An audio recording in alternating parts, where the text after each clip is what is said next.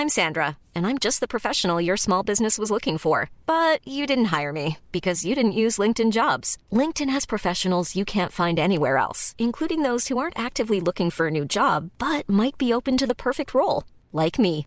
In a given month, over 70% of LinkedIn users don't visit other leading job sites. So if you're not looking on LinkedIn, you'll miss out on great candidates like Sandra. Start hiring professionals like a professional. Post your free job on linkedin.com/people today. Bienvenidos a otro episodio de Medicina Viral. Yo soy el Dr. Vic. El día de hoy vamos a hablar de un tema bastante polémico, pero también un tema que mucha gente siento que le falta información para ejercer un juicio. Eh, para hoy les traigo un invitado de lujo. Él es presidente de la Asociación Mexicana de Empresarios y Ejidos Canábicos. Él es Juan Manuel Ríos. ¿Cómo estás, Juan Manuel? Muy bien, muchas gracias. Muchas gracias a tus invitadas. Muchas gracias por invitarme a tu podcast. Y pues bueno, aquí estamos.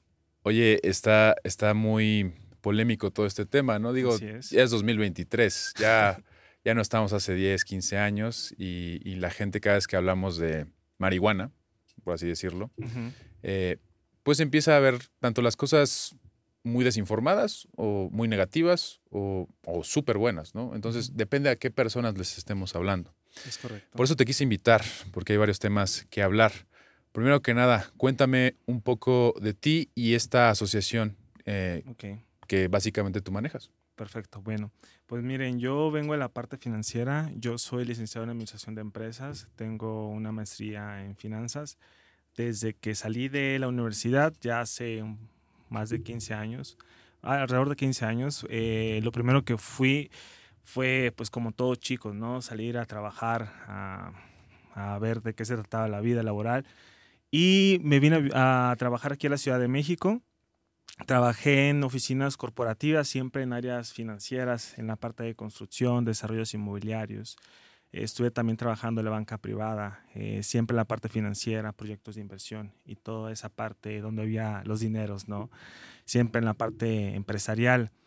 Eh, el cambio se dio justamente en esa transición de pandemia donde muchos de nosotros seguramente fue un cambio fuerte que tuvieron de, en su situación personal, ¿no? Para mí fue un cambio drástico, fue un planteamiento sobre lo que quería hacer, hacia dónde quería llevar mi vida y un poco de lo que muchas personas pasamos en algún momento de nuestras vidas sobre si realmente la forma como llevamos nuestra labor o lo que hacemos nos satisface, ¿no? Entonces justamente así nació el querer hacer algo. Eh, sinceramente, yo no soy alguien que, para que todo el mundo al principio se pregunta, no inicié siendo consumidor. Yo inicié en la parte justamente medicinal, en la parte de la, de la marihuana, en la parte de cannabis. Al principio, como todo, yo la veía mal, eh, pero ya cuando la utilicé por un tema medicinal, justamente cambió mi paradigma y fue así que cuando ya hablé con amigos, pues eh, hablando entre todo lo que se hablaba mal de lo que es de la planta y todo lo que se desconoce de la planta, pues decidimos crear eh, al inicio un, eh, una especie como club canábico y ya después con la intención de evolucionarlo a una asociación, ¿no? Y hoy en día fue que pues, ya estamos consolidados, llevamos tres años de operación, dos años de registro ante, ante el registro público de la propiedad, haciendo todos los de la ley como asociación, dos años. Y después de eso, pues dirigir todos los programas, todos los proyectos en lo que es la planta, ¿no? Y no solo eh, lo que es la parte de la marihuana, que es todo el mundo lo que lo conoce, pero no se habla de las bondades de lo que es la parte del cáñamo medicinal, por ejemplo, y mucho menos de las bondades de lo que es el cáñamo industrial. Y así fue cuando se inició toda esa travesía, ¿no? Del por qué. Interesante, son, son, varias partes que, que me llaman la atención. Antes que nada, quisiera preguntarte, ¿cuál es esta afección médica por la cual tú, tú consumías esta, bueno, derivados de esta planta? Ok, yo sufro dolores de cabeza muy fuertes, es jaquecas muy fuertes desde los 9, 10 años, más o menos dos, tres veces por semana. Soy de las personas de las que mm, vomito y me da jaqueca, ¿no? Eh, la me resist nunca tomé medicamentos, nunca he tomado medicamentos. Ya ah, de grande lo que tomaba a veces era, puedo decir marcas, bioelectro o pastillas sedalmeds o paracetamol o pastillas para reducir la cabeza, ¿no? Pero siempre, pues nunca se me quitaba, o sea, nomás me la bajaba y ya. Entonces, un amigo... Digamos que el término era migraña, ¿no? Migraña. En, medicina le decimos. Y migraña, esos dolores de cabeza que dices son horribles, duran, duran horas y, y la verdad con nada se te pueden quitar. Y tú eh, en ciertas ocasiones tú ya sabes cuándo te va a dar, ¿no? sí. Ya sé que me va a dar, ¿no? Ya sé que me va a dar. Tenía muchas condiciones, por ejemplo, no podía salir mucho tiempo en el sol, no podía estar mucho tiempo sin alimentarme, eh, no podía estar demasiado tiempo estresado o con mucho tiempo estresado. O sea, prácticamente mi carrera se dedica a eso, puro estrés. Entonces, este, pues mm, fue todo a raíz de que un amigo que era consumidor eh, allá de, forma recreativa, pero ocasional, me recomendó, me dijo, ¿por qué no fumas en las noches y cosas así? Yo era de la idea en aquel entonces, justamente, con muchos otros, que era de, no, pues si lo fumo me voy a quedar como que, me voy a ser adicto, ¿no? Lo que siempre hablaban de las personas de las que cuando fuman, eh, o lo que se cree que es, es, ah, pues ya vas a fumar, te vas a volver adicto, ya no vas a querer trabajar, no vas a querer estudiar, ese tipo de cosas, ¿no? Entonces también yo tenía de cierta manera un poco un paradigma hacia ese lado, este, cambié mi postura, fumé. Ese día, la primera vez que fumé, sinceramente, yo por eso que me divertí bastante. Este, le hablé a mi amigo, lógicamente, al que me la recomendó, porque me sentía extraño, me sentía extraño de cómo, de cómo lo estaba sintiendo. Y después de un de esa primera vez, después de un tiempo, de unas cuatro semanas, de hacerlo como cada fin de semana, una vez solamente antes de dormir, me di cuenta que disminuyeron más o menos a una vez por semana los dolores de cabeza, cuando me daba más o menos dos o tres. Después eh, empecé a consumir con gotas de aceites de CBD y esas me las disminuyeron a una, dos veces más o menos por mes con toda la forma como, me, como iba yo. Y, y, actualmente que ya tengo más o menos como cuatro años, este, aproximadamente me, me, suele dar cada dos meses, una vez cada dos meses o dos veces cada dos meses. Entonces, para mí, las personas que sufrimos de esa condición, sinceramente yo creo que es algo pues del otro lado, ¿no? Ya estás como que dices, bueno, ya me sirvió, o sea, creo que ya me funciona, es más que suficiente todas las veces que me las quitó, porque sinceramente con migraña las personas no pueden trabajar pues bien. Totalmente. impide tu, estilo de vida, ¿no? Así es. Estas enfermedades. A mí como médico me llama mucho la atención este, este fenómeno. Eh, ojo, antes que nada te quiero decir algo. Eh, para mí, este, yo no estoy en contra de ninguna sustancia, ni estoy a favor, no tengo ningún conflicto de interés con nadie, con ninguna farmacéutica, nada. Eh, en este caso, eh, yo te pregunto, antes de tú consumir este, la marihuana y que fuera para este tratamiento de la migraña, fuiste con algún médico, con algún neurólogo que a lo mejor te diera tratamiento. Me imagino que no te funcionó, ¿no? Me imagino que... Mm, fui con un médico, pero siempre a recetar los medicamentos, ¿no? Yo siempre he tenido problemas con eso y hasta la fecha. Eh, nunca me han gustado los medicamentos, o sea, como que tengo... Si, si se trata de no tomar, prefiero no tomar. Eh, y esa fue creo que la razón por la cual no fui o no, o no fue un seguimiento como debería, ¿no? Claro, es... Eh, porque yo sentía que sin, con todo el desconocimiento e inclusive en la actualidad, sentía que si iba, iba a llevar un tratamiento de por vida de medicamento y como pues, yo no quería eso para mí, dije, no, pues ni modo, así me la juego, ¿no? Y así como seguramente muchos que no van. Claro, de hecho, esa es una, una cosa que pasa mucho en el medio de la salud. Eh, la conexión entre el médico y el paciente pues, no es la mejor en México, ¿no? Y aparte eh, acaban recetando lo mismo para muchas cosas que a lo mejor no se estudiaron tan bien. En este caso, la migraña tiene que ser abordada por un neurólogo y decir, bueno, ¿qué está causando esta migraña? ¿Por qué te está doliendo la cabeza tanto? Y por qué, a pesar de que te damos todos estos medicamentos, pues no se te quita. Tú como paciente bien lo buscaste una alternativa, ¿no? Dijiste, híjole, es que a lo mejor este conocido pues le funcionó, ¿no? Que son a final de cuentas son experiencias eh, que dices, bueno, puede ser, vamos a probar esta, esta nueva opción. La probaste y en, y en tu caso te, te funcionó. Así es. Eh, dices, yo no, no consumo medicamentos, aquí yo te voy a decir algo. Eh, ni los medicamentos, o también la, marihuana, el THC y el CBD son sustancias. Y también están leofilizadas, ¿no? También hay, hay venden, los venden en forma de medicamento en Estados Unidos. Es correcto. Entonces, de cierta manera, eh, también tiene un principio farmacológico, ¿no? Entonces, a lo mejor yo creo que te refieres a la parte como más industrial, a lo natural, ¿no? Sí, yo, exacto. yo, creo que es eso, ¿no? Sí, a lo químico. a lo químico. Y y, te entiendo siendo un paciente que busca una respuesta y una solución a un problema. De acuerdo a eso empezaste, yo me imagino, que a, adentrarte más en el mundo de todo, ¿no? Que tenga que ver con el cáñamo, la marihuana. Eh, no solamente en la parte terapéutica, en este caso que te ayudó personalmente, sino también en la parte industrial, económica, en la parte social, ¿no? En la parte legislativa, en la parte política. Son muchas cosas que ahorita están pasando. Es un tema que creo que se está, se está hablando en todas partes, ¿no? Es correcto. Y en México estamos atrasados, porque creo que en Estados Unidos llevan hablando desde hace mucho tiempo. Ya hay estados que parte de su economía depende, ¿no? De, eso en Estados Unidos, ¿no? Entonces, me, llama mucho la atención. Eh, oye, Manuel, y cuéntame un poco más acerca de esto entre la controversia de la medicina que nosotros los médicos damos y la medicina naturista, ¿no? Porque a lo mejor tú confías más en esta parte, ¿no? Dices, yo confío más en esta parte de la medicina naturista que, que muchos dicen, ah, la medicina alópata, ¿no? Muchos dicen como que lo, que damos nosotros, ¿no? Que puros tratamientos, este, pues ya probados por farmacéuticas y toda esta, toda esta onda.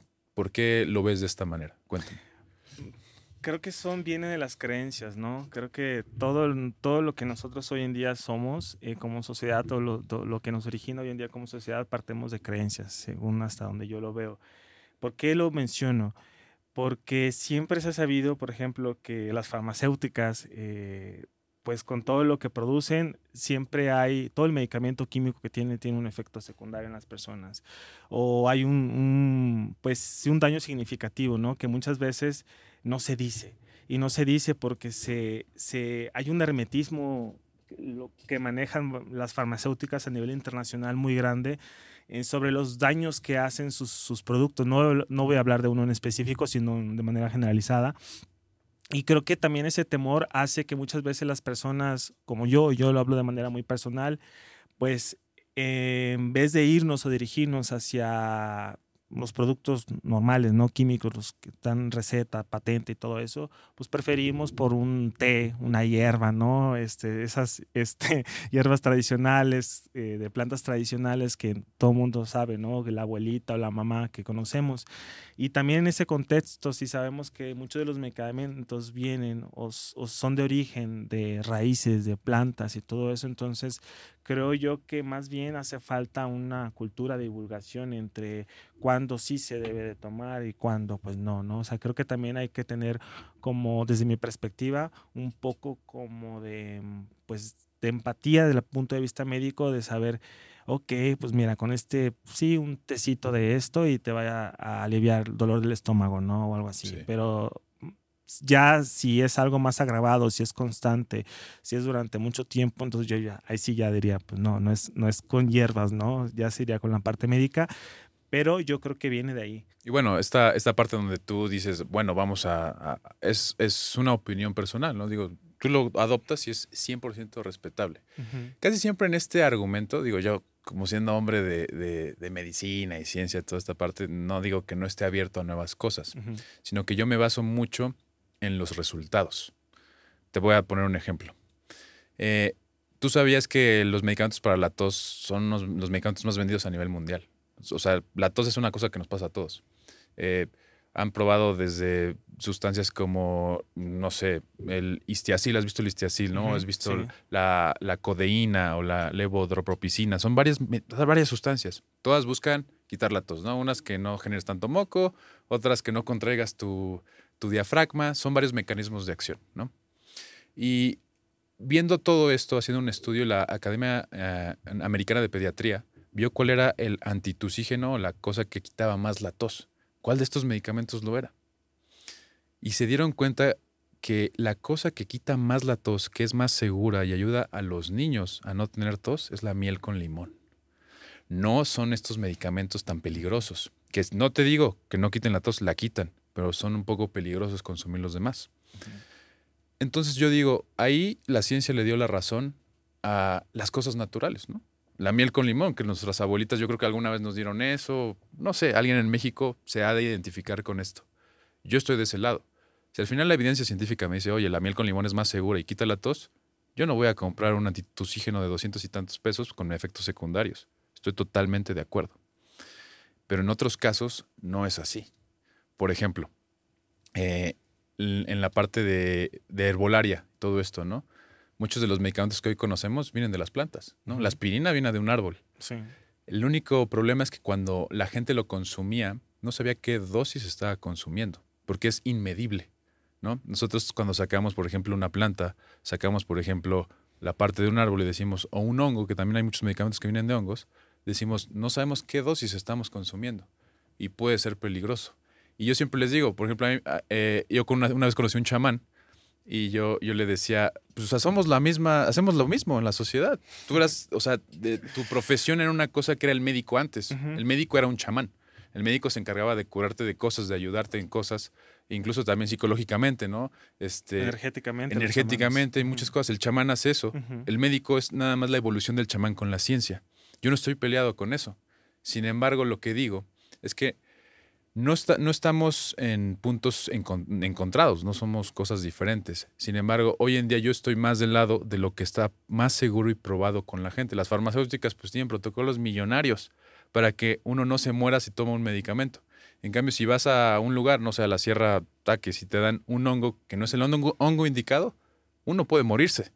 es, es, letal. Sí. Y es, ese es el riesgo, ¿no? Digamos, nosotros trabajamos tal vez con lo mismo, pero con un poco más de tecnología. Entonces, en esa parte, a lo mejor muchos dirán, oye, Vic, te estás encontrando mucho con la gente que habla de los productos naturistas. Digo, no, porque los productos naturistas, a final de cuentas, este, tienen una base farmacológica. Estamos del mismo lado, solo que en, en, en, en tomas diferentes. Imagínate, es como la cámara de ahí me está viendo a mí, la cámara de acá te está viendo a ti y esta cámara nos está viendo a los dos. Son tres opiniones que ven hacia lo mismo, pero nos ven de un punto de vista diferente. Entonces yo siempre digo, para integrar el mejor punto de vista es integrarlo todo. Yo no soy ese médico que te dice, ah, oye, este, yo este, no estoy a favor de la marihuana porque es considerada una droga, ¿no? Pero digo, ok, ¿cuál es tu fundamento? ¿no? ¿Cuál es tu fundamento? ¿Y por qué dices que la marihuana nada más es una droga? También tiene muchas sustancias, no sé cuántas tiene, como 3.000, una cosa, una locura, ¿no? Ahorita tiene hasta ahorita encontradas un poco más de 130 cannabinoides, aunque hoy en día todo el mundo se concentra en dos. En dos, THC y, CBD, ¿no? Es como, entonces no vemos esa parte, cada quien tiene su punto de vista, pero yo quiero abrir esta parte más universal. Obviamente yo, si a mí me preguntas, yo prefiero la ciencia y lo probado que una cosa que es, eh, eh, que dicen, ah, es, eh, es, es herbolaria y es natural. Pero yo diría, ah, bueno, el veneno de alacrán también es natural, el veneno de serpiente también es natural. La naturaleza pues tiene cosas buenas y cosas malas, ¿no? Por eso te quise invitar a ti para hablar de, esta parte donde nos podemos, a lo mejor, no estar de acuerdo en algunas cosas, pero también juntarnos en otras. Y lo que más me llamó la atención de, toda esta parte es la parte de la filantropía, lo que ustedes hacen. Porque muchos escuchan marihuana y lo ven como algo, a lo mejor negativo, ¿no? Desde el conocimiento. Pero la filantropía que ustedes hacen es que ayudan a ciertas comunidades, ¿no? Así es, correcto. Eh, por ejemplo, en plantíos. Así es, a través de la planta del cannabis. Cuéntame un poco más de eso. Ok. Mira, voy a tocar ahorita, en resumen, parte de lo que habías comentado ahorita de las partes médicas. Eh, nosotros como asociación, como lo habíamos dicho, iniciamos con una finalidad, ¿no? Eh, que es la lucha, contrarrestar la lucha que se tiene para apoyar a las comunidades rurales. ¿Por qué lo hicimos? Antes de eso, aquí en México, todas las personas que estamos en el medio de la industria del cannabis, sabemos que no se puede avanzar mucho por un tema que se llama trazabilidad. El gobierno federal metió una dificultad en el, a todas las em, personas que vayan a eh, querer meterse en la industria del cannabis, tienen que demostrar que la semilla que van a utilizar en la parte de la siembra viene y es, viene de algún banco o está registrado en algún banco. México, por su sistema provisionista, por cómo se venía manejando, obviamente no, tenía, no tiene ninguna semilla registrada. Todas las semillas que tiene eh, México, pues son ilegales, ¿no? Entonces, eso obliga a, que se traigan eh, semillas del extranjero porque esas sí cumplen con las características que dice el gobierno. Pero ¿qué pasa cuando llegan a México? Cualquier planta biológica o cualquier árbol que llega de un tipo de clima, lo pones en otro tipo de clima, pasa un proceso de adaptación para poderse, lo que se llama es una estabilización, que llega al mismo nivel de desarrollo del, lugar de donde viene esa planta. Lo mismo pasa con el cannabis. Y lo que hizo eso fue obligar a salir a grupos como nosotros para poder defender lo que sabíamos que hoy en día los, los agricultores no iban a poder lograr o luchar, ¿no? Porque yo no veía cómo un agricultor iba a poder estar en la industria sembrando cuando no, cuando no puede sembrar su semilla eh, y tiene que ponerse de acuerdo con un extranjero para poder utilizar esa semilla. Entonces, de entrada, esa fue la razón principal por la cual iniciamos. Ya estando eh, yendo el, el objetivo y solucionando de alguna forma la parte de la semilla nosotros, lo que hicimos fue crear programas sociales que vayan encaminados sobre el beneficio y la explotación de la planta. Todo el mundo habla sobre la marihuana, pero nadie habla sobre el cáñamo medicinal, como le dije al principio, o el cáñamo industrial. Nosotros a través del, cáñamo, que es con la planta con la que mayormente trabajamos en las comunidades, eh, hacemos un estudio social de, cómo están las condiciones, adaptamos el tipo de programa, por ejemplo, voy a comentar ahorita un programa de los que tenemos, el, el, más, el principal y más grande, que es las casas de salud. ¿Qué vamos a hacer ahí? Vamos a realizar un blog, lo que es un Hemcrate, un blog de construcción, lo que se conoce en, cualquier parte de, la construcción.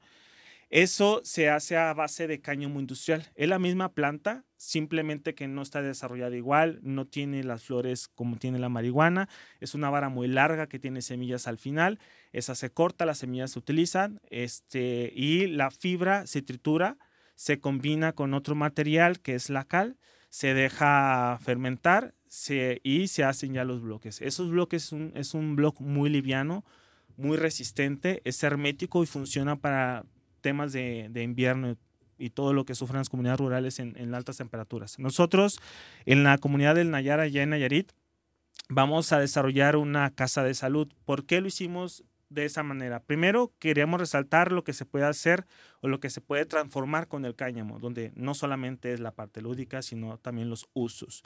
Entonces, también queríamos darle un impacto a, las, a la comunidad, ¿no? ¿De qué forma queríamos darle el impacto a la, a la comunidad? Bueno, primero, detectamos que esas comunidades, por lo general, este, no, no tiene lugares físicos de atención porque normalmente están alejadas de las zonas eh, urbanas.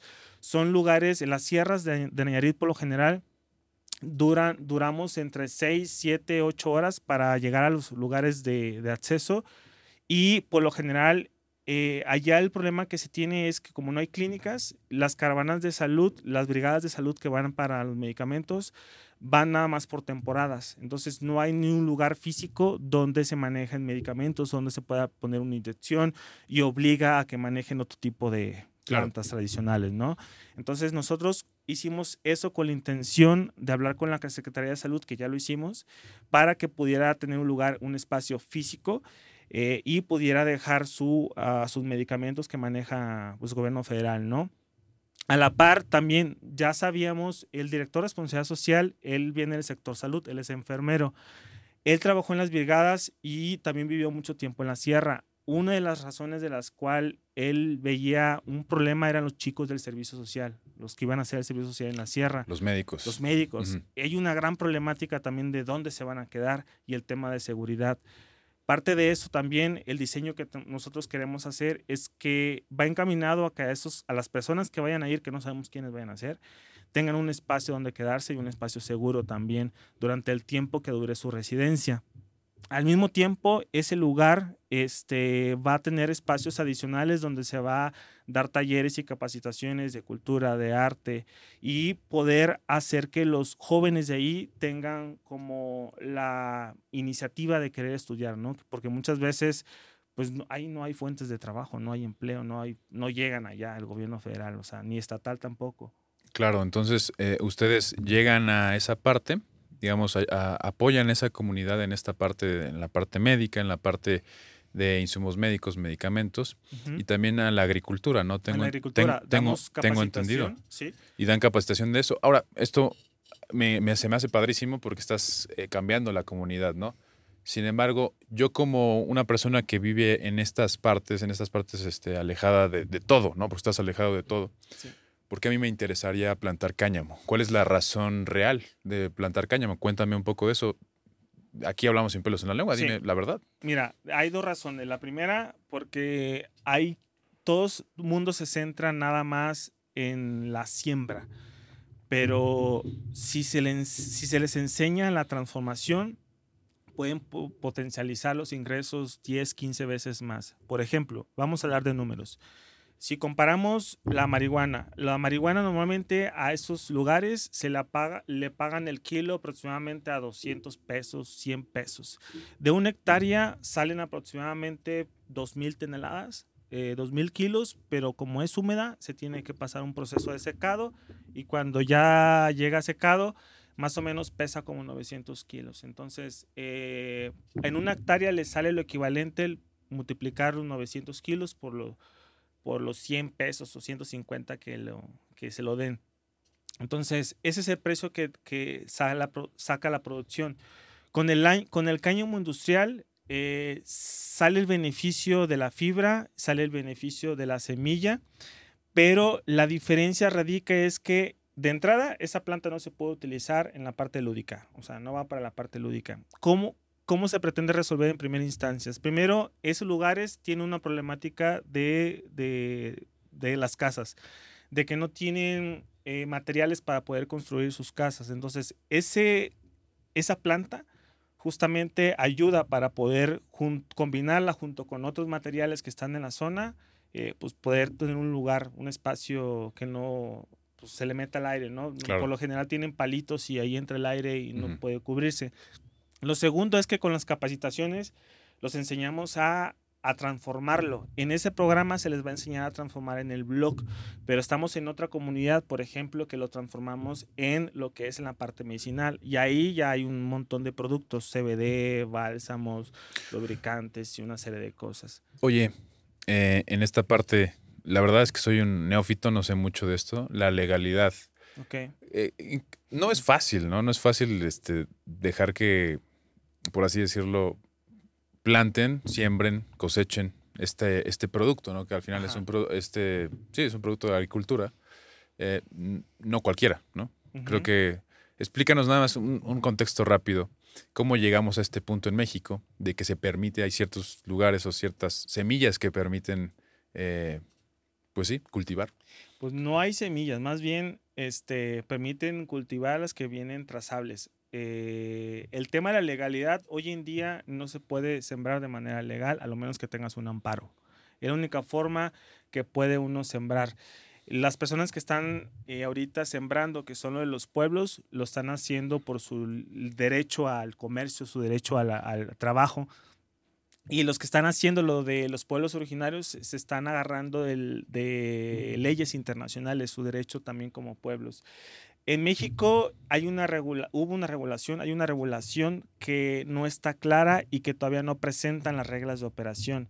En términos de salud, fue aprobado en enero del año 2021 el reglamento de la Ley General de Salud, el de la Ley General de Salud, pero no la parte lúdica, no la parte de comercial, comercialización ni producción ni nada. ¿Qué significa eso? Que todavía México hoy en día a nivel legislativo está esperando que la Cámara de Senadores nuevamente vuelva a legislar, porque ya la aprobó, ya la aprobó en una ocasión, también la aprobaron la Cámara de Diputados, pero al hacer modificaciones la tuvieron que regresar a la Cámara de Senadores. Por consiguiente, falta todavía las reglas de operación. ¿Cuál es la problemática de hoy en día? Que no se quiere legislar y aunque se legisle, el problema va a radicar en la semilla. Es por eso que nosotros como asociación pues estamos trabajando con otros grupos, con laboratorios, con universidades para poder tener a una semilla estabilizada y que se pueda trabajar y que los agricultores puedan sumarse a la industria, ¿no? Hoy en día lo único que se pueden hacer es a conformarse como grupo, como sociedad o como ejido, como agricultores y eh, vayan a solicitar su permiso ante COFEPRIS eh, y inicien su trámite eh, ante los juzgados. La única forma que se puede hacer hoy en día porque no hay reglas de operación. Entonces es esa parte legal donde a lo mejor es un vacío legal donde no se ha especificado claramente, entonces se tienen que hacer todos estos procedimientos. Obviamente el amparo ¿no? que, está, que, se, que se hizo en ese momento y bajo ya después de toda esta, esta parte de trámites, ya lo puedes hacer, ¿no? Ya lo pueden hacer. Ah, interesante. Es que a veces no quedaba claro esta parte, ¿no? Como que decían, están trabajando en la legalidad, ilegalidad. Entonces, eso era como lo que más, lo que más la gente pregunta, ¿no? Sí. Ahora, quiero, quiero pasar a, otro tema un poquito más este, controversial, ¿no? Eh, ¿Tú qué opinas eh, acerca de esta frase? La marihuana eh, en este caso el THC, mm, estamos hablando del THC, la marihuana, el efecto lúdico, es adictiva. ¿Tú qué, qué nos puedes decir acerca de eso? Que es falso. Este, creo que si hablamos de adicciones, de hecho hay estudios que han salido, que han sacado el tema de adicción, ¿no? El tema de la marihuana muchas veces lo que hace, y lo que se dice también, desgraciadamente, que es una droga puente, o lo catalogan como una droga puente. Hacia otras drogas. Hacia, otras drogas. Entonces yo creo que ahí viene o radica el problema, ¿no? Que muchas veces se confunde el efecto que tiene la marihuana o la cannabis o la psicoactividad con otras sustancias. Por ejemplo, bien pueden ver a una persona que está en la esquina, en una banqueta, con una bolsa, inflándolas y vaciándola y poniéndose en la boca, y la gente va a llegar a decir, mira, ese marihuano, o está echándose marihuana, ¿no? Cuando en realidad puede ser que sea resistol, puede ser que sea una lata o, algo. Entonces, eh, la marihuana también se ha utilizado inclusive para, para bajar en términos de ansiedad, cuando las personas tienen vienen de un problema muy fuerte en el tema de drogas duras y eso utilizan mucho también en tratamientos de en espacios ah, se me fue la palabra de centros en los centros, de centros de rehabilitaciones ajá eh, y se cree justamente que es una es, es una sustancia que te, que te crea una adicción, ¿no? Yo a las personas que hoy en día tienen ese pensamiento, lo que les puedo decir es, utilícenla, háganlo y compruébenlo por ustedes mismos. Esta es una sustancia que ustedes lo utilizan y el día de mañana no les va a generar esa necesidad o esa ansiedad de querer consumir porque ya quieren otra vez sentir los efectos. Esta, esta sustancia no tiene eso. Okay. Este, se, se lucha. This Mother's Day, celebrate the extraordinary women in your life with a heartfelt gift from Blue Nile. Whether it's for your mom, a mother figure, or yourself as a mom, find that perfect piece to express your love and appreciation. Explore Blue Nile's exquisite pearls and mesmerizing gemstones that she's sure to love. Enjoy fast shipping options like guaranteed free shipping and returns. Make this Mother's Day unforgettable with a piece from Blue Nile. Right now, get up to 50% off at BlueNile.com. That's BlueNile.com.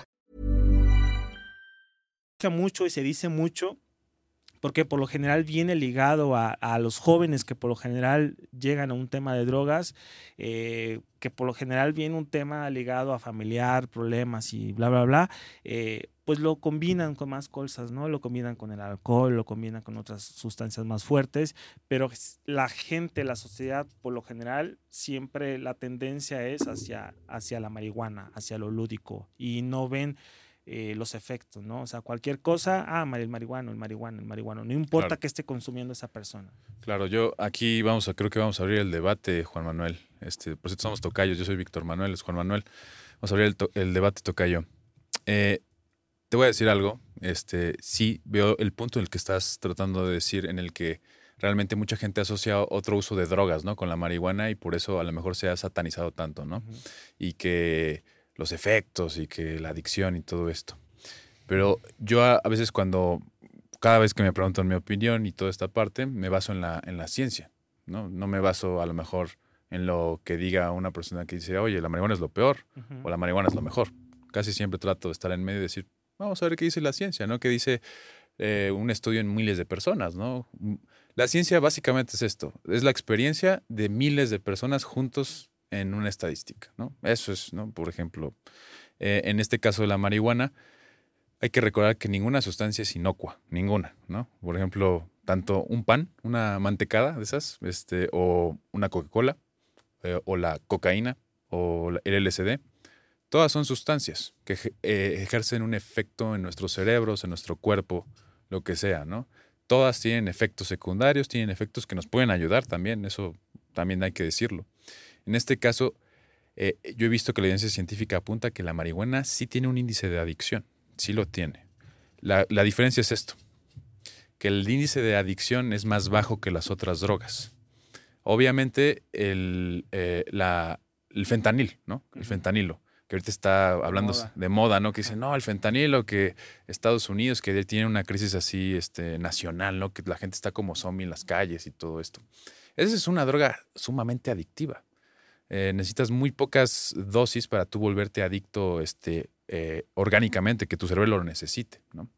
La marihuana es una sustancia que realmente depende de quién la tome, depende de quién la consuma y depende del cerebro de la persona y el estado emocional, social en el que esté la persona. Entonces, yo no puedo decir que la marihuana no es adictiva. Yo voy a decir sí lo es, sí es adictiva en cierto grado. A lo mejor no es un grado, un porcentaje como la cocaína, como O el, tabaco. o el tabaco, el alcohol, por ejemplo, ¿no? Que son drogas que se venden en el Oxxo, en todas partes, ¿no? Pero la marihuana sí es adictiva. Yo siempre voy a estar del lado de, como de lo que dice la ciencia, ¿no? La marihuana sí es adictiva y la ciencia no es a lo mejor lo que diga yo o lo que dice Fer o lo que dice cualquier persona. Es un conjunto de experiencias medidas que te dicen, ah, mira, en estos casos, en mil personas, vimos que se presentó un 14.5% de adicción, porque ninguna sustancia es inocua. Es más, el agua tiene minerales. Entonces, todo causa un efecto en nuestro organismo en ese caso. Me gusta que tú hagas hincapié en que es una tontería decir que cualquier persona que está en la calle, este, en un estado, no sé, no sabemos so- sobre qué drogas esté, le digan, ah, es un marihuano. Pues no, está mal dicho, ¿no? Realmente es un drogadicto de algo, no sabemos de qué, ¿no?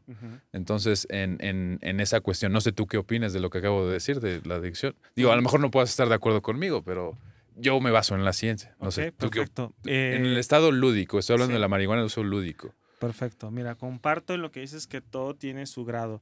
Pero si hablamos de grados eh, o si hablamos de espectro, justamente tocases el tema, por ejemplo, del agua, ¿no? Entonces, si hablamos de dañino, el, todo en exceso hace daño. En adicción, seguramente tiene ahí un porcentaje que eh, pueda tener relación, pero si eso lo comparamos con lo que consumen las personas día a día, como el azúcar, el café, el tabaco, lo que sea, no se, se queda muy corto en comparación de esas sustancias, ¿no? Simplemente no digo que, o sea, cuando digo que no hace el efecto de adicción, me refiero a eso como lo que se conoce como socialmente hablando, ¿no? Una droga que, que la persona está desesperado o muchos se podrán recordar esa escena de La Rosa de Guadalupe, o sea, una chica que, que sale, hace un show por tener un chorro de marihuana. O sea, eso no sucede. Eso es fantasía que hace crear la gente o los medios o la sociedad. No sé quién está detrás Digo, de está, eso. está hiperteatral, ¿no? Lo que hacen en, en la, en la televisión. Y, Sí, y sí lo es. entiendo que la parte justamente que dices, ah, científica, sí, vamos a comprobarlo. Y justamente de eso, justamente creo que es algo que se debe de trabajar y estamos trabajando. Por ejemplo, aquí en México, en el tema de cannabis, en el tema de estudios, hay un montón de estudios, pero casi todos esos estudios son del extranjero, son comprobados con otras personas.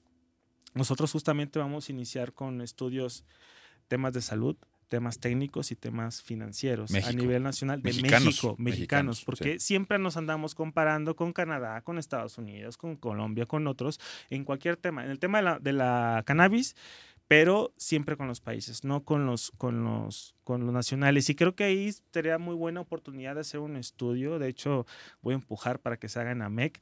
eh, y poder quitar ese estigma, porque sí hay otros estudios en otros lados, eh, nada más que no recuerdo bien para poderlos citar, pero si tengo oportunidad te lo voy a hacer llegar, eh, donde sí se demostraba la, la baja este, de adicción, ¿no?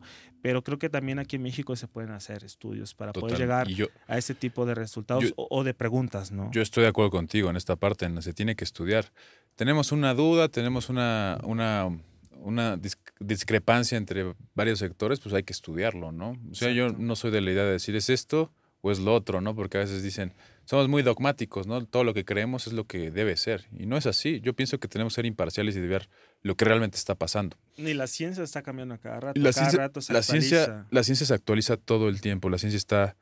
Pero esto yo siempre digo, al menos la ciencia no, no, no tiene conflictos de interés. La ciencia simplemente si una cosa es aquí algo, en China también representa lo mismo y en el espacio representa lo mismo. Y aunque yo me muera, va a seguir siendo esa respuesta por la metodología científica. En este caso sí me gustaría que hubiera más estudios en México porque la población mexicana tiene ciertas características que evidentemente no comparte con un canadiense o un holandés. Entonces sí estoy totalmente de acuerdo contigo en que se, se, se impulse para hacer estudios en, en mexicanos. Así es. Y obviamente vamos a hablar de esta parte, ¿no? Porque yo me imagino cada vez que llegas a ambientes fuera de, de todo esto del cannabis y esta parte en la gente que desconoce toda esta parte, pues te preguntan, oye, pero también hay cosas malas, ¿no? Te van a decir, hay cosas malas en este caso. Este, no tiene nada de malo, es una droga, es una, es, es una, es una sustancia que se usa para el uso lúdico, ¿no? Cuando hablan de esto. Es lúdico, ven la parte lúdica de es, eh, un poco, vamos a repasar un poco de los efectos, ¿no? A lo mejor muchos se sienten más tranquilos, ¿no? Este, otros llegan a ciertas dosis o ciertos tipos de marihuana en los que dicen, ah, bueno, se ha reportado alucinaciones, o en otras dicen, se ha reportado, este, a lo mejor kinestesia, ¿no? Pueden, este, eh, escuchar, eh, son, escuchar imágenes y ver sonidos, ¿no? Muchos dicen esto. Entonces, son tantas experiencias que dices, cada persona es totalmente diferente y lo que la sustancia le, le cause. Eh, en la parte médica, como di, repito, ninguna sustancia es inocua. Y tanto cosas negativas, por ejemplo, o sea, vio que el uso crónico de la marihuana causa efectos negativos en el corazón. Eh, también efectos negativos en, en, el cerebro y efectos negativos en los pulmones, ¿no? Obviamente, si lo comparamos con otras drogas, no es significante, pero estudiándola por sí sola, sí tiene estos efectos y sí es una cosa que los estudios lo dicen e incluso las autopsias de gente que consumió marihuana durante muchos años lo dicen. Ahora, ya vimos a lo mejor lo que está estudiado, pero también hay cosas que han servido para el mundo. Por ejemplo, el estudio del CBD en, las, ciertos tipos de epilepsia, en estas cuestiones neurológicas como por ejemplo tu, migraña, sí ha sido bueno. Sí. Eh, me acuerdo que había hace tiempo en México el caso de una niña que tenía estos trastornos que se llama Lennox-Gastaut, que es un tipo de epilepsia bastante extraño, así, muy extraño. Y le dieron todo tipo de medicamentos, no funcionaba con nada, más que el CBD ayudó a que esas convulsiones se detuvieran. sí. Entonces, ese tipo de cosas a mí me hace decir, vale la pena estudiarlo más para ayudar a más gente, ¿no? Porque si está ayudando a esta niña, va a ayudar a otros niños que tengan esta condición en todo el mundo. Es correcto. Y el uso farmacológico creo que es bueno, pero enfocado, ¿no? Enfocado. Porque yo te voy a dar mi crítica personal. No, a veces no avanzan tanto en la parte científica por la gente del propio grupo eh, que apoya todo esto de, del, cannabis en su desconocimiento. Porque llegan con una tarjeta de presentación equivocada. No con lo de, ah, vamos a investigación, sino más bien solo con a lo mejor experiencias personales del uso lúdico. El uso lúdico es respetable, o sea, todos conocemos personas que lo usan y es totalmente respetable, están en su libertad, ¿no? Es una libertad. Pero si quieren impulsar la parte de salud, la parte científica, lleguen enfocado en eso, ¿no? A lo mejor en que pueden ayudar en esta parte de la epilepsia, que pueden ayudar en esta parte neurológica, ¿no? De, de la migraña, pueden ayudar en muchas partes y llegar con el papelito y decir, mira, aquí está a la COFEPRIS, a la FDA. Es decir, esto funciona y esos son los datos duros de, de este componente de la planta. No sé tú qué opinas acerca de eso. Igual no podemos estar de acuerdo, pero ese es mi punto de vista. Sí, mira, justamente vamos para allá. Creo que el tema del cannabis en México, la tendencia va hacia allá. El, no sé, estoy seguro si es el caso de la niña Grace que te referías tú. Exactamente. Ok, este, el tema también creo que aquí es político. es como todo, ¿no? Siempre la parte política nos deja un mal sabor de bocas, pero creo que definitivamente hablar de regulación y no hablar de la parte política es como no hablarlo, ¿no? Eh, el mayor problema que tenemos en el tema de investigación son los problemas que tenemos para poderla investigar en México. Eh, hay muchas personas, hay muchas eh, universidades. Nosotros tenemos alianzas con varias universidades para ese tema pero justamente por las reglas, por cómo lo vinieron haciendo o cómo lo quisieron hacer, este, se dificultan algunas cosas, ¿no? Avanzamos conforme se puede, pero quitando la parte, digamos que dificultades, llenos por la parte científica y lo que, todo lo que se viene a hacer, ¿no? Eh, hay algo que a nivel internacional hay un miedo generalizado que es con el THC, Claro. casi todos los países, muchos países que están con el tema de regulación. Voy a hacer un paréntesis y explicar a todos el significado de lo que es, o porque hablamos mucho de THC, CBD, o qué significa todo adelante, Adelante, Lo que es todas las plantas del cannabis, hay una, son una infinidad de variedades que existen de, los, de las plantas. O sea, lo que tú decías hace rato, que, ah, qué efecto quieres que te des, y eufórico, cansado, y todo eso son las variedades, ¿no? De la planta, pero también durante eh, pues la investigación se sabe que ciertos porcentajes de niveles de THC, si pasa, si pasa de ciertos niveles, ya la regulación internacional ya no, las, ya no las considera como aceptables para el público. A nivel internacional solamente se acepta un porcentaje de 0.3% de THC. Aquí en México se tolera el 1% de THC. Este, en Canadá y, en Canadá eh, es 0.2, a lo menos que haya cambiado creo que es 0.3, pero en casi la mayoría de los países es el 1.3%. ¿Qué significa? Claro. Que si, que si tenemos una planta que pasa la psicoactividad del 1%, la catalogan como, la etiquetan como marihuana. Y esa planta a nivel eh, farmacológico, a nivel medicinal, no pasa por la misma regulación. Y el gobierno o los gobiernos no permiten ofrecer medicamentos que vayan con un nivel, un, un nivel porcentaje de THC. Ahora, ¿por qué es importante el THC? Porque lo que tú decías de la niña Grace, eso no se cura con el CBD necesariamente. Necesita una alta dosis de THC. Y para eso necesita medicamentos especiales. Entonces, el tema al que se ha peleado aquí con los gobiernos. se trata, no sé, porque la epilepsia no se cura, se trata, ¿no? Eh, bueno, perdón, sí, se trata. Totalmente. Eh, y para disminuirla se ocupa una dosis muy altas. Claro. Y el CBD no lo va a poder lograr porque el CBD es desinflamatorio. El THC lo que hace es eh, ayudar a los neurotransmisores a poder regular lo que le está pasando a la persona.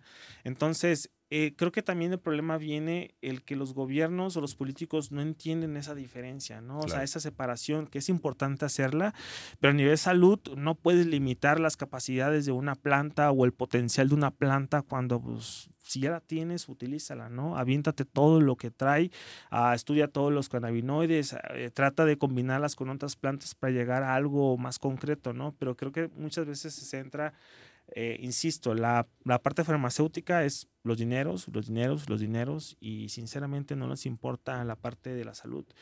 Muchas veces como personas hace rato lo comentabas, oye, si como ¿Cómo ves tú la parte química, la parte herbolaria? Es que también el problema es que sabemos que con los médicos también hay mucha convenio con, uh, las farmacéuticas. Sabemos que también los médicos compran, nos mandan a comprar ciertos medicamentos porque tienen convenios con, con algunas farmacias, ¿no? Entonces, todo ese ciclo vicioso, la falta de entendimiento de la planta, de lo que se tiene, ha hecho que las personas que saben no las escuchen y las que no saben normalmente son las que toman las decisiones.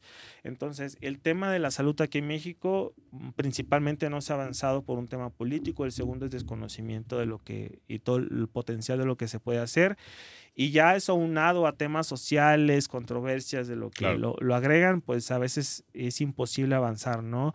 Todos los que han logrado ahorita tratar a personas en la parte médica tienen que traer los productos importados por, por, lo mismo, ¿no? Ahorita estamos en esa etapa, más adelante seguramente ya las cosas van a ser mejor, van a ser más sencillas, eh, forzosamente va a haber un, un, este, una receta. Ahorita ya se sabe eso, ya, ya, se, ya se sabe inclusive lo que debe de contener la receta, eh, los pasos que debe de llevar el médico para poder solicitar un recetario, porque también los médicos están obligados. Los que van a recetar cannabis, para los que no saben, eh, no van a poder hacerlo las personas, aunque tengan tu licencia, tu cédula, cédula perdón, este, van a tener que solicitarle permiso a Cofepris y hacer un registro en el SAT para poder utilizar foliados. Entonces, todo eso ya lo vio gobierno, pero el tema que tenemos es en, el, en la separación lo que es de la planta y de los alcances que se puede hacer y el entendimiento de quien toma las decisiones, ¿no? Totalmente. Yo soy pro de que si hay algo que no entendemos, investigue todavía más, en vez de que se prohíba, ¿no? Creo que la prohibición es algo muy egoísta, ¿no? Dices, no me gusta, no lo entiendo, no lo acepto, ¿no? Y a veces de ambos lados es así, ¿no? Yo no acepto esto porque pues no va de acuerdo a mi, a mi jerarquía de cosas que yo creo. Y creo que se ha visto mucho en muchas cosas, no solamente en la marihuana, en muchísimas cosas en este país. Y, yo pienso que se tiene que investigar más, hay que investigar más, tienen que dar los permisos para investigar. Si hay tanta gente que eh, dice que le ha funcionado, a mí me llama la atención. A mí como médico me llama la atención. Digo, ¿por qué no investigarla todavía más? ¿Y por qué no? Eh, hacer abrir la puerta a más investigadores, a más médicos que quieran hablar de este tema también. Eh, en este caso, hablando del dinero, ¿no? Las farmacéuticas que hacen. Son, es una de las industrias con más dinero en el planeta, ¿no? Hablamos no solo de miles de millones de dólares, hablamos de trillones de dólares, ¿no? En el mundo, las farmacéuticas. Eh, muchos dicen, ah, es que los médicos trabajan con las farmacéuticas y eso. Sí. Algunos sí, la verdad es que algunos sí. Pero la verdad es que la mayoría, la mayoría eh, trabajamos en pro del, del bien del paciente, en pro del bien del paciente. A mí personalmente, si una farmacéutica me da un viaje, me regala algo y me dice, oye, receta esto, no me importa. Yo voy a hacer lo que el paciente necesite, ¿no? De acuerdo a mis conocimientos médicos. Ahora, todo eso es dinero. También la marihuana es mucho, muchísimo dinero. Vamos a hablar del estado de California. El estado de California es, es, un lugar donde se le ponen impuesto, ¿no? A la, a la, marihuana es un impuesto, no recuerdo de qué porcentaje. Es un porcentaje alto, ¿no? Tengo entendido. Aquí todavía vamos a trabajar con los mismos impuestos que normales y okay. le van a adicionar algo. Se, se, se, ve, se, escucha por ahí que le van a adicionar algo parecido como el YETU. YETU parecido. Okay eh, un impuesto específicamente de lo del cannabis, porque hay muchísimos productos que se sacan o se pueden y son derivados de, del cannabis. Entonces, y es pues, mucho, imagínate que ahora yo del otro lado, ¿no? Digo, oye, pero es que hay muchos empresarios que se están beneficiando de esto, ¿no? Y uh -huh. yo más bien veo la marihuana más bien como algo que quieren solamente dinero, más que el bien de las personas. Ah, imagínate, yo lo veo desde ese punto sí, de vista. Sí. Es, vamos a hacer lo del abogado del diablo, ¿no? Dicen, bueno, este, yo lo veo así. Antes no había empresarios, antes que había cuando era ilegal, ¿no? Vamos a hablar de con datos y formadura, había narcotráfico, ¿no? Sí. Y en el narcotráfico son sumas ex, ex, estratosféricas de dinero, no solamente la marihuana, hay otras drogas que generan más dinero para el narcotráfico. Sí. Entonces, sí hay que hablar de esto, ¿no? Tanto la industria farmacéutica como la industria de la marihuana son dos industrias que tienen una finalidad, el dinero. ¿no? Así es. Eso, pero no vamos a decir que una es buena y otra es mala. Las dos buscan eso porque son empresas, ¿no? Yo, yo digo, por ejemplo, en esta, en esta parte, pues tú ayudas a la gente, eso está muy padre, eso es, es algo muy padre, pero evidentemente tiene que haber una recompensa económica. ¿no? Exacto. Esto, quiero que me hables un poco más de eso ya para entender este, toda la parte legislativa y económica que hay en México uh -huh. sobre la marihuana. Ok, en la parte de negocios, uy, la parte interesante. Casi todo el mundo se está centrando en lo que son los, eh, en la transformación en la parte medicinal. ¿A qué me refiero con eso? Que son los aceites, CBD, CBDA, bálsamos y, y toda la parte de la salud, ¿no? Pero hoy, hoy en día se está viendo un boom muy fuerte en lo que se puede hacer en todo lo que es los textil, en la construcción, los paneles, todo lo que se puede hacer con el industrial, que son los usos.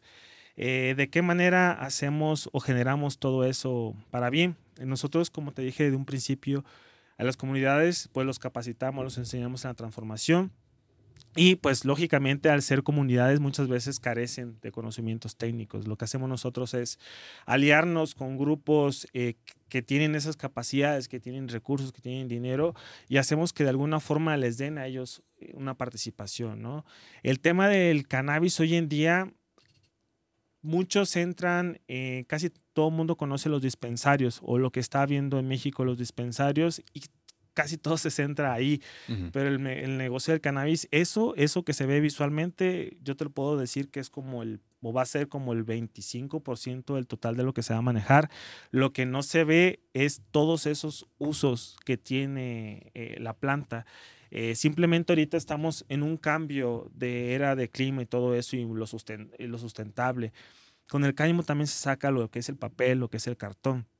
Entonces, todos esos productos tarde o temprano se van a sustituir por, por los derivados contaminantes que nosotros tenemos. Entonces, mientras visualmente hablando, socialmente hablando, todo se centra en los locales de dispensarios, que es con lo que está lleno California, para vender la parte lúdica o en algunos de los espacios para vender, como por ejemplo en Walmart, Soriana, que va a tener la farmacia seguramente ya productos de estos pues bueno, este, se pueden aprovechar o beneficiar de eso, pero lo fuerte, lo fuerte va a estar en lo que es en, los usos del cáñamo industrial y ahí es donde se cree o se potencializa que México pueda ser como uno de los países que puede beneficiarse mayormente a nivel mundial de los usos, porque es un país que tiene todo, tiene la riqueza, tiene tierras, tiene mano de obra barata, tiene mares para poder exportar de los dos lados y tenemos muy buenas alianzas con diferentes países. Y la ventaja que tenemos aquí con México es que no en todos lados está regulado este tema y aquí por lo menos se puede trabajar mucho el tema del tecnológico en la agricultura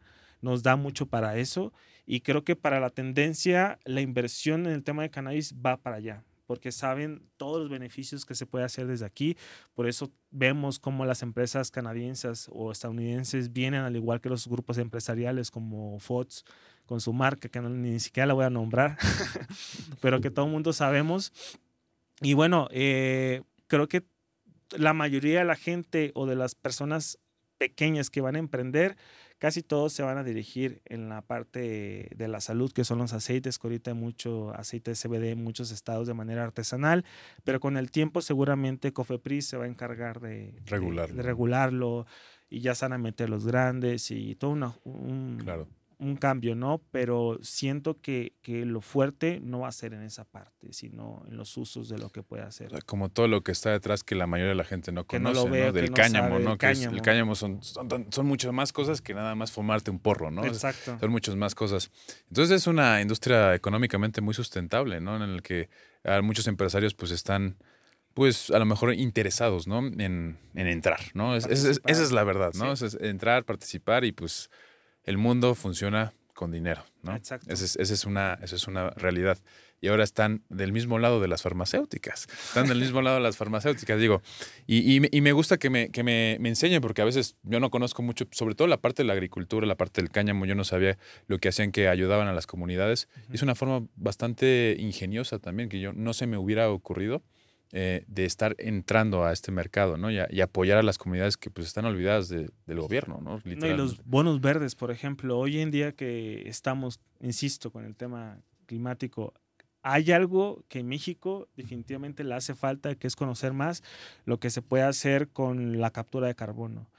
Eh, ¿Por qué lo menciono? Y tiene relación con el tema de la planta. Eh, a nivel internacional, a través del Tratado de Kioto, el Tratado de París, benefician las personas mayores contaminantes a empresas o ejidos o agricultores, inclusive a, este, a gobiernos, para la captura lo que es del carbono. Si hay proyectos productivos que llevamos ahorita en siembra, eh, en árboles maderables, por, ejemplo, un tipo de árboles y, los intercalamos con otro tipo de plantas, entre ellos como es el cáñamo industrial, que regenera el, que regenera el suelo, lo que hace la captura de, carbono es justamente pagar lo que genera eh, las plantas y también te paga por la regeneración de suelo.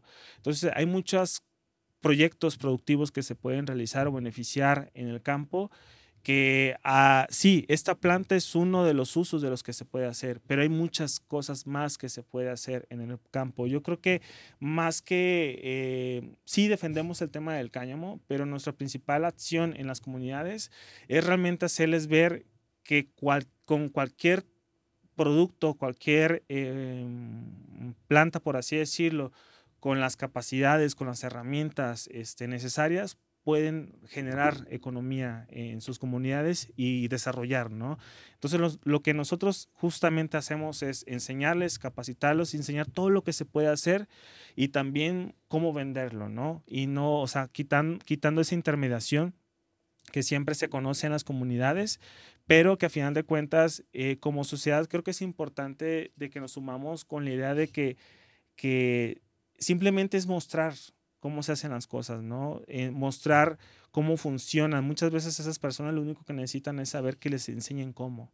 Eh, y ese es el problema, muchas veces las que tenemos nosotros como personas. Creemos que ellos o el gobierno tiene la obligación cuando nosotros también no hacemos nada, ¿no? O casi no hacemos nada, o cuando hacemos es por obligación. Entonces, creo que si como sociedad si nos unimos, eh, tratamos de resolver las cosas que nos aquejan a nuestro alrededor, pues podemos hacer cosas extraordinarias, ¿no? Y nosotros creo que como asociación nuestro enfoque es justamente eso, hacer crecer las comunidades y afortunadamente lo hicimos o tuvimos la visión que sea a través del cáñamo. Entonces, pues es lo que estamos ofreciendo y tratando de hacer ver a la, a la sociedad mexicana, ¿no? Que no solamente la parte lúdica, sino que tiene una infinidad de usos y que las comunidades rurales pueden aprovecharse o apalancarse de ese sistema productivo. Me, me, me llama mucho la atención todo eso. Creo que es la parte a lo mejor más benéfica para en esta parte en México, que lo que están haciendo, y creo que te quiero felicitar por esa parte en la que a- ayudas a las personas. Obviamente, para ser puntuales, hay cosas como en la parte eh, científica que yo quisiera que fueran más estudiadas, que se, se hubiera más gente y más permisos en México para estudiar toda esta parte farmacológica, pues que viene del cáñamo, ¿no? Porque es amplia, muy amplia. Son Sí. muchísimas cosas, son muchísimos componentes que tienen efectos buenos, algunos efectos malos, y se tienen que estudiar. Porque entre menos sepamos algo, menos podemos controlarlo. Entonces, creo que al saber y al dominar toda esta parte y saber para qué sí sirve, para qué no sirve, eh, estamos parados en el mismo terreno y podemos estar del lado, incluso de mi parte, la, la parte de la salud, ¿no? Los médicos, podemos estar del lado de esto. No vamos, nunca estamos cerrados a decir, ah, no, no aceptamos algo. Ah, hemos cambiado de paradigma todos los días. La ci- somos los que más cambiamos porque decimos, nos basamos en la ciencia y la ciencia antes decía que esto estaba bien, ahora dice que está mal. Ahora dice que está bien, ahora dice que está mal, porque hacemos más estudios, estudiamos más, más gente, más gente, más gente, más gente. Y por, por algo hoy vivimos más años, por algo este, comemos más, por algo este, podemos desarrollarnos más felizmente por todos estos estudios y la gente no se da cuenta. Y creo que en esta parte, sobre todo, se necesitan más estudios para ver qué es lo que tenemos que hacer. Eh, te quiero agradecer tu tiempo, Juan Manuel, por, por venir a este podcast de Medicina Viral eh, y educarnos un poco en las cosas que menos conocemos, ¿no? Que es toda la parte que está detrás, ¿no? Que es- siempre se habla de lo mismo, ¿no? De 420, ¿no? Pero obviamente es lo que quieren escuchar todos, Sí. pero lo, lo que, lo que yo no sabía era todo esto y, y está, está muy cool esa parte, es muy, muy cool esa parte. Sí difiero en muchas cosas, en la, en la, en la cosa de, de que no causa adicción, sí causa daños a la salud, pero hay cosas que lo están haciendo y nos, nos vienen a enseñar a nosotros. Así es. ¿Quieres decir algo para, para todos nuestros oyentes y los que nos ven ahí en el podcast? ¿Algún Sí. mensaje? Pues mira, aprovechando que estamos en la en podcast de tema de salud y también está dirigido a mucha audiencia que son médicos, eh, simplemente invitar a los médicos a que se abran un poquito, ¿no? Y me dirijo específicamente a ellos porque en mi labor me ha tocado en varios estados participar a veces en foros eh, con ellos, con ustedes, y a veces lo, que único, lo único que se requiere para poder hacer crecer algo o hacer una investigación más robusta es que haya personas interesadas o que los médicos empujen este tema, ¿no? Y a veces, muchas veces el estigma que se tiene por temas sociales provoca o hace que no se involucren. Entonces yo les pediría que se involucren en este tipo de temas, más allá de sus paradigmas o temas sociales o sus problemas que tienen con sus familiares por este tipo de situaciones. Yo les pediría que lo vean como desde su profesión, como lo que son en la parte médica y que lo investiguen y se involucren desde el punto de vista médico, porque hay mucho potencial en esta planta, no es la única, pero al sumarla o al fusionarla con otras, creo que se puede llegar a un resultado muy bueno, ¿no? Y creo que si todos ustedes entraron al área de la salud o al área de la medicina, creo que están comprometidos por lo menos de una manera ética para poder hacer algo, ¿no? Por, por nuestro país, por nuestro, por nuestro mundo, por las personas en las cuales convivimos en ellos. Y pues de mi parte, agradecerte por invitarnos, eh, tener ese tipo de espacios que no son fáciles en abrirnos eh, los micrófonos para nosotros y también para comunicar hacia lo que hacemos, ¿no? Como bien lo dices, esta labor no es fácil, se cree que simplemente la bandera es lúdica, pero no, va más allá de todo eso y pues muchas gracias a todo tu equipo, un gran equipo, este, la verdad hay un, un equipo de producción detrás de esto muy grande y la verdad Muy felicitarte. profesionales. Muy profesionales también y pues bueno, muchas gracias a todos. Gracias, Juan Manuel. Yo soy el doctor Vic. Esto fue Medicina Viral y nos estamos viendo en el próximo capítulo.